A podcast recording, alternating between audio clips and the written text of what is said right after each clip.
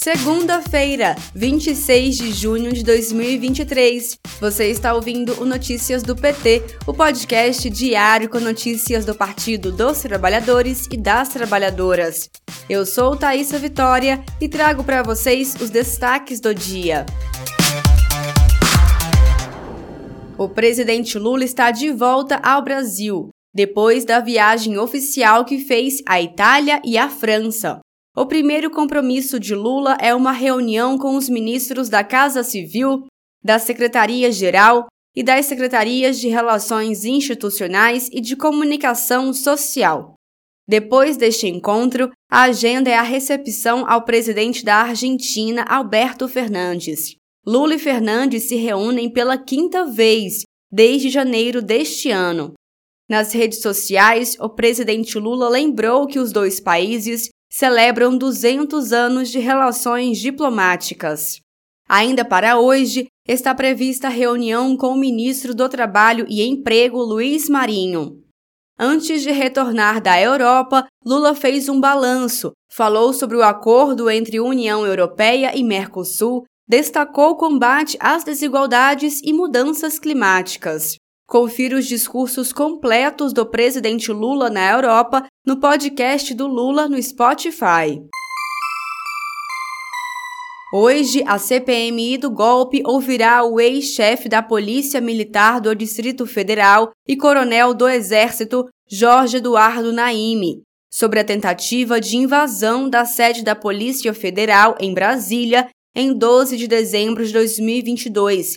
Na data, Luiz Inácio Lula da Silva e Geraldo Alckmin foram diplomados como presidente e vice-presidente da República no Tribunal Superior Eleitoral.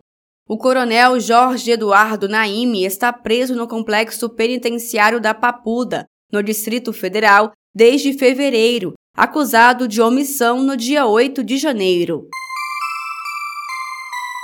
A fome no Brasil tem cor e gênero. A fome atinge proporcionalmente o dobro dos lares chefiados por pessoas negras, na comparação com aqueles encabeçados por brancos, e a situação fica ainda mais severa em casas chefiadas por mulheres negras. Os dados são do segundo inquérito nacional sobre insegurança alimentar no contexto da pandemia da Covid-19 no Brasil. O governo Lula, nestes primeiros seis meses de governo, adotou medidas para mudar o cenário, como Bolsa Família. Confira mais informações no boletim da Rádio PT em radio.pt.org.br.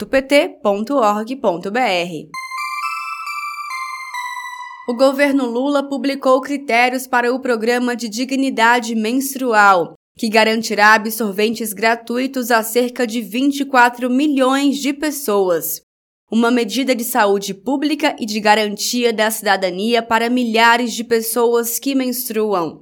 Também serão realizadas campanhas e capacitação de agentes públicos para combater a desinformação sobre o tema.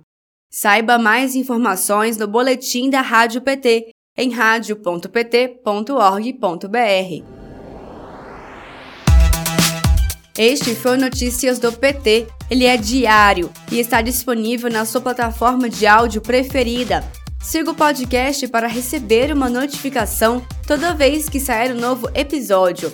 Se você gostou, deixe 5 estrelas na avaliação e compartilhe. Você encontra mais notícias como estas no portal do PT em pt.org.br. Muito obrigada pela sua companhia. Boa semana, até amanhã.